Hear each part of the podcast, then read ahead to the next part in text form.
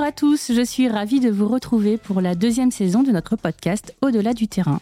Alors pour ceux qui ne nous connaissent pas encore, Au-delà du terrain, qu'est-ce que c'est?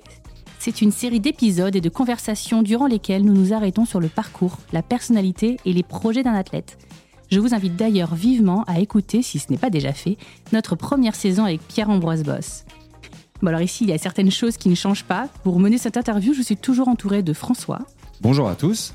Et cette fois-ci, nous avons le plaisir d'accueillir Madison. Bonjour. Dans le casting des intervieweurs. Bon, et du coup, qui est notre invité aujourd'hui? Roulement de tambour. eh bien, c'est la pétillante Bertie Cousson, nageuse et médaillée de bronze au championnat d'Europe U23 sur 50 et 100 mètres d'eau. Et c'est donc elle qui va nous accompagner lors de ces trois prochains épisodes de Bertie. Bonjour, comment tu vas? Bonjour à tous, ça va et vous? Ça va bien. Ça va, ça va très, bien. Ça va très bien. On est ravis de t'accueillir en tout cas sur, euh, sur ce petit plateau euh, de podcast pour parler de tes projets, de ce qui t'anime. Oh, oh, oh, J'ai une première question parce qu'on va partir de la genèse. Hein, de la genèse de, de ton parcours. Et je voulais en fait savoir simplement euh, comment t'en es venu. Parce qu'il n'y a pas beaucoup d'infos en fait. On n'arrive pas à trouver beaucoup d'infos sur toi sur les réseaux. Donc Wikipédia, c'est bien, mais il n'y a pas que ça. Comment t'en es venu en fait à ça, à la, natation? Est-ce que euh, c'est familial? Est-ce que euh, euh, comment c'est venu? Bah, du coup, en tout cas, le sport c'est familial parce que mon papa était tennisman et footballeur et ma mère était basketteuse. Euh, mais euh, ils ne savent pas du tout nager, enfin en tout cas pas correctement. Et en fait, c'est juste ma grande sœur qui a voulu commencer à nager pour euh, apprendre à nager. Et en fait, on a tout suivi. Et après, on, on s'est essayé à des sports, à l'équitation, à la danse. Et à chaque fois qu'elle décidait de faire un sport, on, faisait le même. Mais c'est vrai qu'avec la natation, on avait des facilités. Et donc, plus les années ont passé, et plus on est resté à, la natation. Et on s'est. Enfin, on y est resté. On a on a continué, on a vu qu'on avait du potentiel, donc euh, on s'est dit pourquoi pas continuer à être en, section sportive au collège, au lycée. Et, c'est toi qui as ressenti le potentiel tout de suite Ou c'est euh, des entraîneurs qui, euh, comme, comme à l'image des scouts en football, où tu vois, c'est des adultes qui sont venus voir en disant tu devrais pousser un peu ou tu as senti tout de suite que, que c'était ton élément? Euh, Je ne l'ai pas senti tout de suite parce que quand j'étais petite, euh, c'est vrai que j'aimais pas trop nager. Euh, c'est surtout euh, les entraînements et tout ça que j'aimais pas. Et aussi le fait de se mettre en maillot de bain, j'étais pas très à l'aise avec mon corps. Et, et c'est vrai que ça a été compliqué. Sauf que mon père était tellement investi que je n'ai jamais eu le courage de lui dire Papa, je veux arrêter. Et en fait, euh, c'est quand je suis arrivée au collège en section sportive, euh, bah forcément j'ai doublé mes entraînements, donc euh, et puis mon corps s'est aussi transformé, donc j'étais forcément plus à l'aise. Mais aussi, j'ai aussi commencé à gagner au niveau national, donc c'est pour ça que j'ai commencé à apprécier parce que je commençais à être sur les podiums et je commençais à être remarquée, quoi. Tu te souviens de ta première victoire? Ouais. C'était quoi? T'avais quel âge? C'était quoi exactement? Ma première victoire au niveau national, c'était en, en cinquième. Donc je pense que je devais avoir euh, peut-être 12 ans. Euh, et, en fait, j'ai gagné le, championnat de France Benjamin parce qu'à l'époque, euh, c'était sur toutes les nages. Il fallait être le plus polyvalent possible.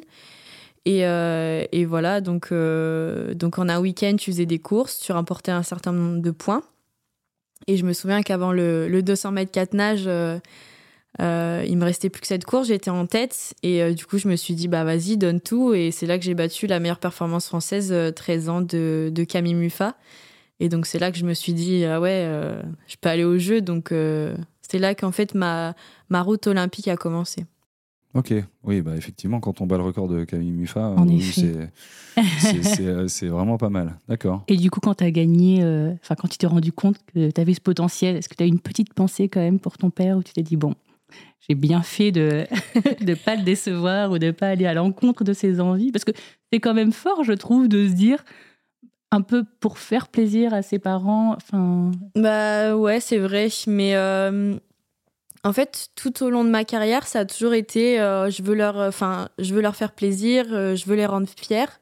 Même là, à l'heure actuelle, je sais que si j'ai ma famille ou pas ma famille dans les gradins, ça va totalement changer. D'accord. Euh, je sais qu'ils, enfin, moi, j'ai besoin qu'ils soient là, et c'est pour ça qu'ils essayent de se déplacer, ils essayent d'être là au maximum. Mais euh, c'est vrai que quand j'ai gagné, euh, je me suis dit, ouais, je vais pas voir la fierté de mon père. Il va enfin me dire qu'il est fier de moi, parce que c'est vrai qu'il a, c'est pas quelqu'un qui, montre ses émotions facilement. Et, et donc voilà, j'ai, tout de suite, je l'ai vu. En plus, après, j'ai enchaîné avec les championnats de France minimes. Et donc, c'était la catégorie d'au-dessus, donc avec des, des, plus vieilles de deux ans.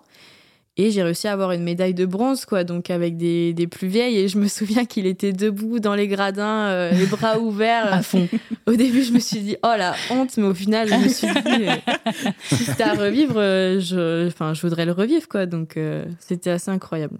Et comment tu arrives du coup à passer en cinquième, tu fais euh, du coup de la natation dans toutes euh, les spécialités et maintenant on l'a vu avec ton palmarès derrière moi c'est plutôt le dos qui est ta spécialisation.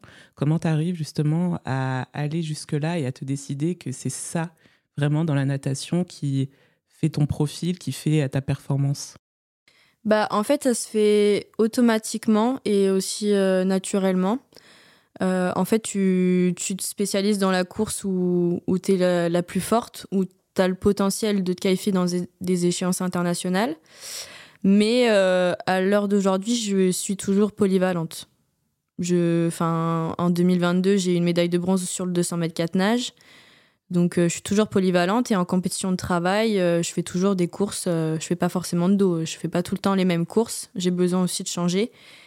Et euh, mais j'arrive toujours à avoir des podiums euh, sur euh, du 100 pape, pas peut-être pas au niveau national, peut-être pas à un niveau une qualif olympique ou quoi que ce soit, mais j'arrive à me débrouiller.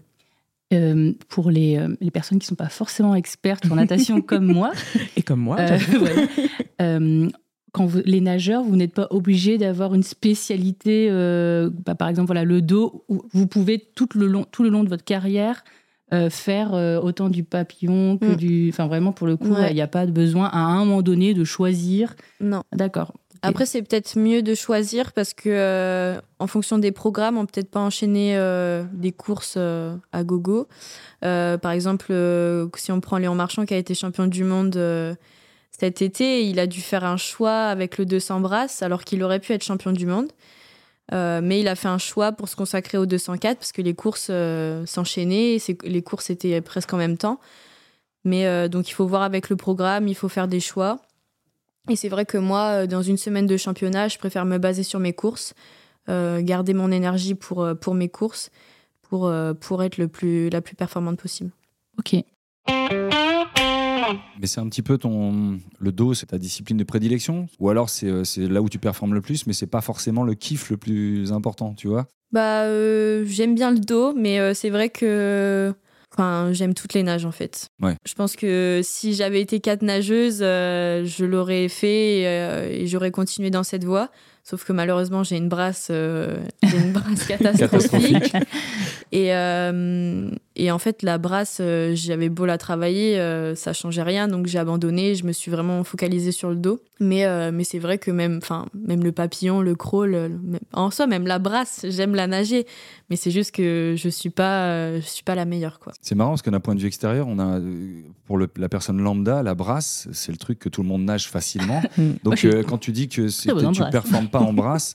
Mais on est d'accord qu'il y a quand même, euh, quand on les voit nager, il y, a, une technique quand même très particulière parce que c'est plus inné de, nager une brasse qu'un papillon. Ouais, c'est Nous, autour de la table qui sont en train de t'interviewer, on est incapable de nager un papillon. Par contre, on nage tous la brasse. Merci Madison, tu confirmes.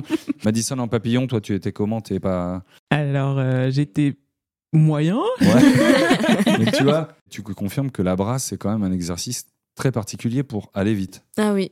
Oui, pour moi, c'est tu nais brasseur ou tu t'es pas brasseur. Quoi, c'est c'est vraiment euh, enfin je sais pas, c'est hyper spécifique, euh, il faut avoir la technique, il faut aussi avoir les jambes, enfin c'est très technique. Et du coup, donc euh, tu t'entraînes au club de Béthune mm. C'est ton club dans lequel tu es depuis que tu as commencé la natation ou tu as changé entre-temps? Non, en fait, moi j'ai été formée, donc déjà je viens de l'Oise, à côté de Compiègne. D'accord. Et, euh, et, en fait, j'ai débuté donc dans un club formateur euh, d'une ville, euh, Tourotte Natation Sportive.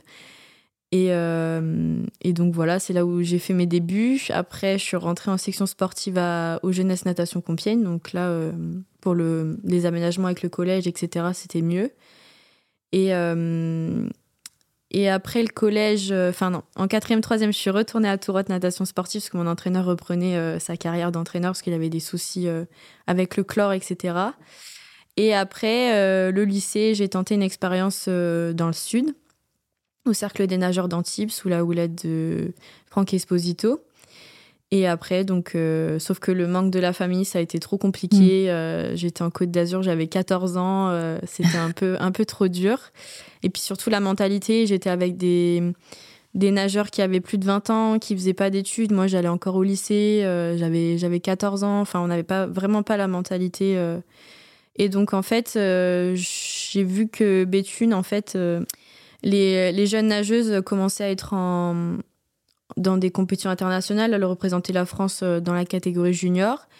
Et c'est vrai que je me suis dit, bah là, c'est sûr que c'est un groupe de mon âge. Euh, c'est des, des, filles euh, lambda comme moi qui vont au lycée. Et donc, je me suis dit, bah pourquoi pas? Et surtout que je les connaissais, puisqu'on avait quand même fait des sélections ensemble. Même l'entraîneur, je le connaissais.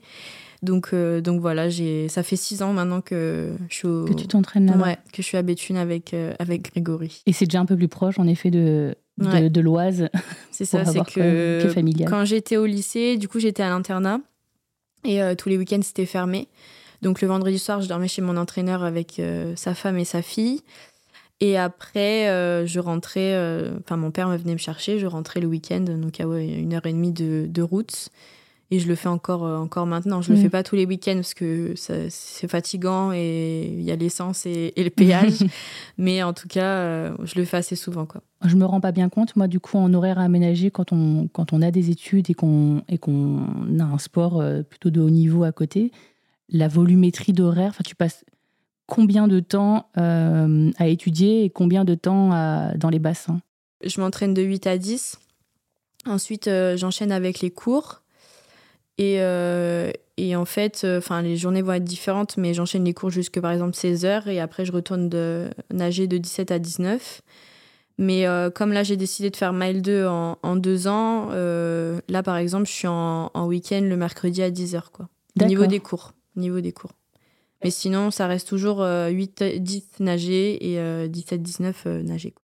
Et est-ce qu'en dehors de tout ça, est-ce que tu as le temps de profiter un petit peu? Parce que les gens voient le palmarès, voient les articles de presse, les médailles, mais ça, ça demande beaucoup d'efforts, ça demande limite du sacrifice. Euh, est-ce que tu as le temps, en tant que jeune femme de 20 ans, bah, de, profiter un petit peu aussi de la vie? Euh, bah oui, parce que en fait, euh, j'essaye de prendre du temps surtout parce que je pense qu'au bout d'un moment, mon corps il va me dire non, même ma tête elle va me dire non. Mais, euh, mais je prends le temps. Le soir, euh, le soir, je regarde ma petite série, etc. J'ai un, un, peu de temps. Et puis même les week-ends, euh, quand je les passe avec ma famille, on profite, on profite à 100%. Mais c'est vrai que la semaine, enfin, moi, je sais qu'à Béthune même, la ville, mes seules copines, c'est mes partenaires d'entraînement, quoi. Je, on fait, on fait tout ensemble. On dit, on va au resto. Enfin, c'est vrai que j'ai pas d'autre vie, quoi. Mais euh, bon, après, euh, j'ai aussi euh, mon copain qui, qui habitait à, Lille. Il est parti donc 9 mois au Canada. Mais c'est vrai que c'est pareil, quoi. La semaine, on se voit pas parce que c'est fatigant, etc. Et, et, après, par contre, le week-end, on, on, se voit tous les week-ends, quoi. Ok, en tout cas, on comprend que tu as une vie bien remplie, Bertie. Merci pour toutes tes réponses. Quant à nous, on se retrouve très vite pour un prochain épisode où nous explorerons un peu plus la personnalité de notre invité. Merci à tous et à bientôt.